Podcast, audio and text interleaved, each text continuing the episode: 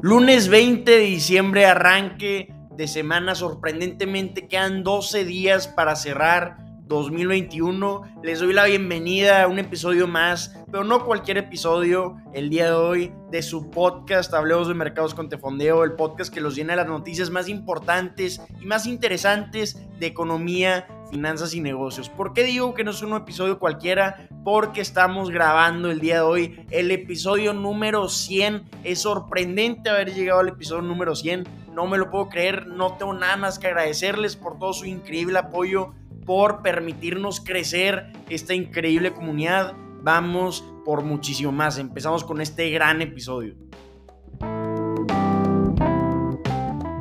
Como siempre empezamos hablando de cómo arrancan los mercados el día de hoy. Desafortunadamente tenemos mercados pintados de rojo porque los inversionistas le tienen miedo a un aumento en los casos de la variante Omicron, que esto podría frenar el crecimiento económico y ponerle más presión de la que ya tiene actualmente a la inflación. Tenemos a las criptomonedas pintadas de rojo cayendo un 3% en las últimas 24 horas, están en los 45.900 dólares. Tenemos a las acciones también pintadas de rojo con el Dow cayendo casi 600 puntos, 1.70%, al S&P 500 cayendo 1.44% y el Nasdaq cayendo 1.53%.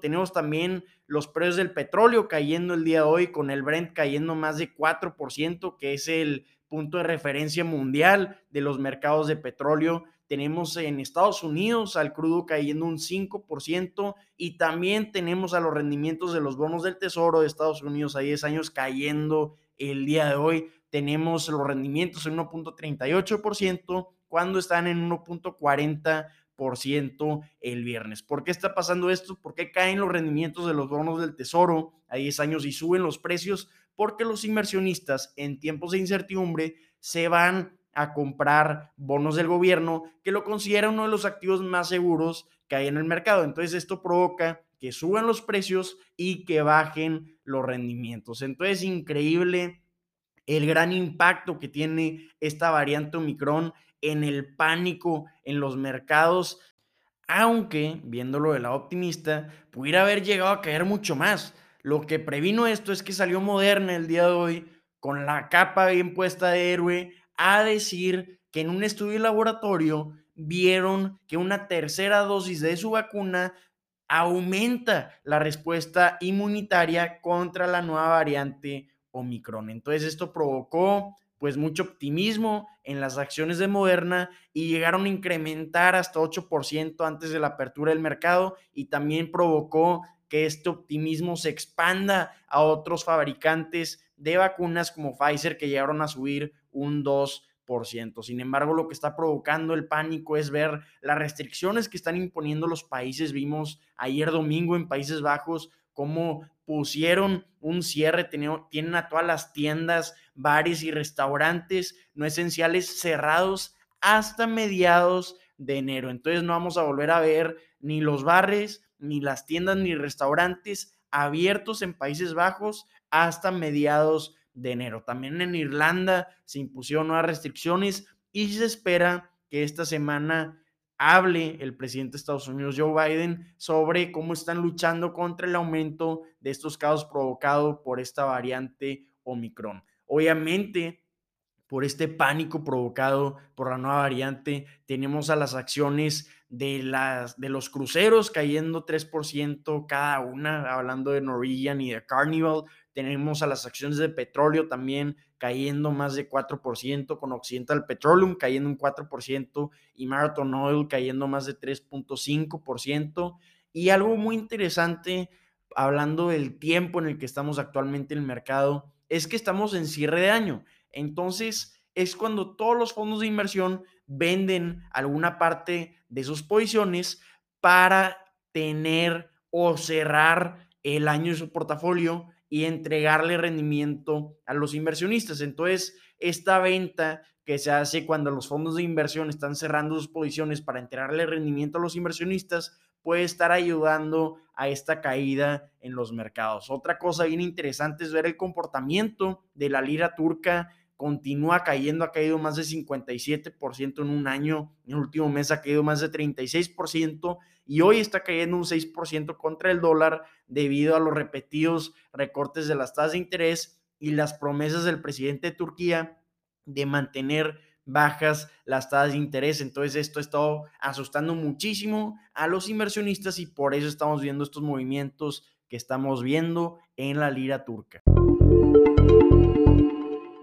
Vámonos a hablar de Spider-Man. Este héroe no solo salvó al mundo este fin de semana, sino también se puso la capa y se fue a salvar a Hollywood. Ya vamos a hablar de la película Spider-Man No Way Home. No se preocupen, no hay spoilers. Vamos a hablar de lo que nos gusta, que son los números. Spider-Man No Way Home en este fin de semana que acaba de pasar, el fin de semana de su estreno, vendió en Estados Unidos 253 millones de dólares en taquillas. Es la película que más ha vendido en 18 meses, es decir, es la película que más ha vendido desde que empezó el bicho. Si hablamos de todos los tiempos, es la tercera película que más ha vendido. El primer lugar va para Avengers Endgame, que se estrenó en 2019 y vendió 357 millones de dólares en el fin de semana de su estreno. Y el segundo lugar va para Avengers Infinity War, que se estrenó en 2018 y vendió 258 millones de dólares. Sin embargo, aunque no es el primer lugar, es increíble ver estos resultados de la película Spider-Man No Way Home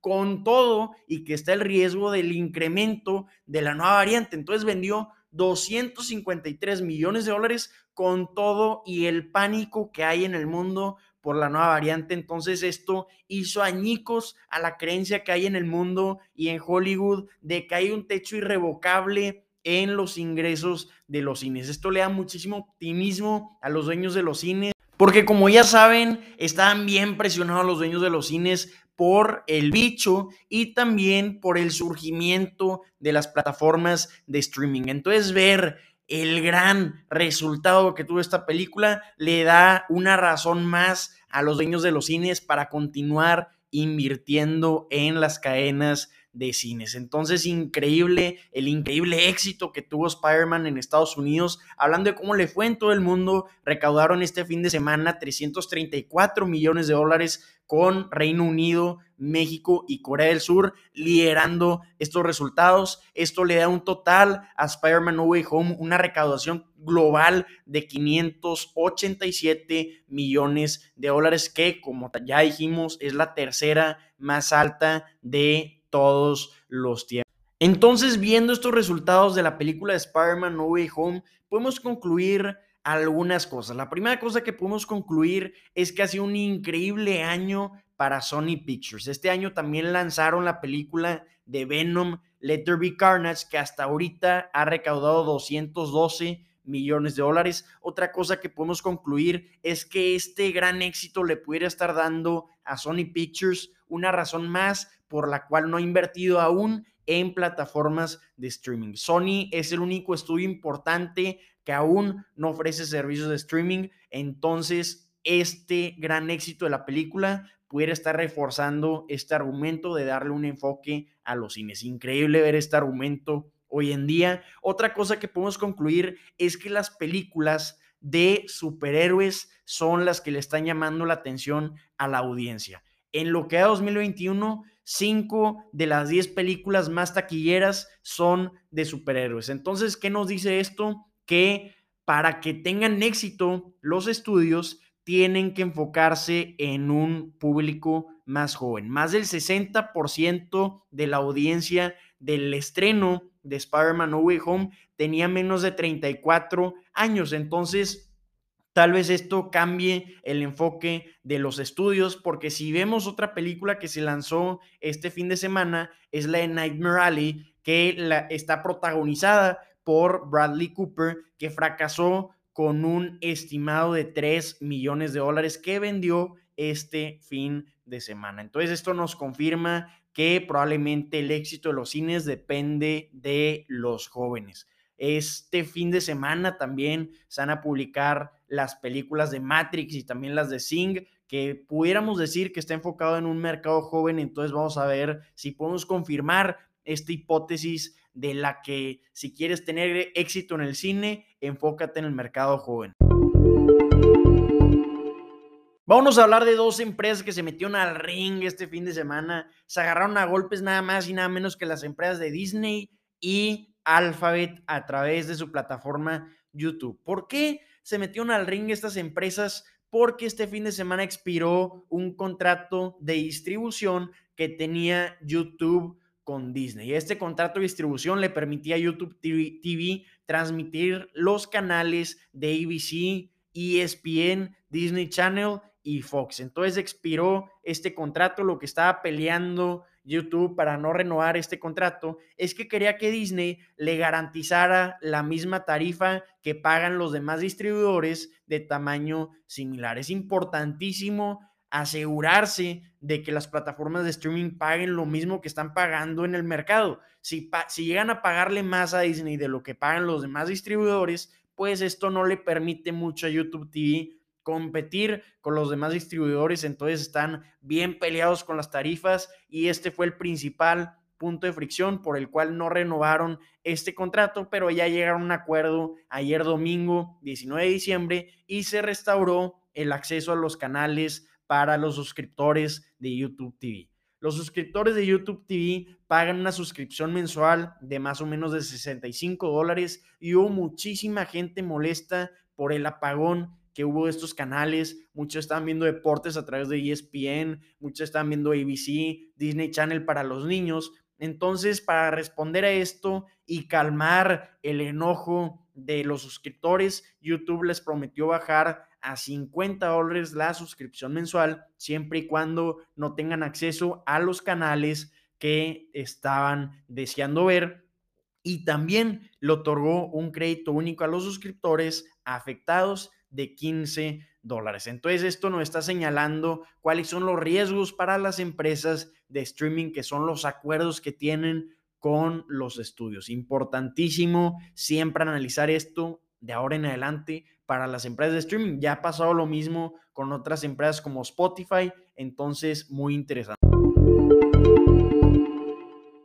El 29 de abril de 2021 se publicó el primer episodio de su podcast Hablemos de Mercados con Tefondeo. Teníamos la meta en Tefondeo de poner nuestro granito de arena, de hacer un poco más transparentes los mercados financieros, hacer más transparente la economía para que todos comprendan qué está moviendo el mundo, para que todos comprendan qué están moviendo los mercados. Y es increíble cómo 99 episodios después estamos aquí el día de hoy grabando el episodio número 100. Así es como cerramos el episodio número 100. Ya nos escuchan en 19 países. Es increíble el gran apoyo que hemos estado recibiendo, los comentarios, retroalimentación, que les guste el podcast, que no les gusta, para transformarnos y mejorar, para seguir creciendo esta increíble comunidad. Estoy agradecidísimo por cada vez que comparten nuestro contenido, cada vez que nos comparten una noticia que les gustaría ver en el podcast, que les gustaría nuestra opinión sobre la noticia. Entonces me voy muy contento de lo que creamos este año 2021 en Tefondeo, este podcast, la plataforma de noticias tefondeo.mx, entre muchos otros proyectos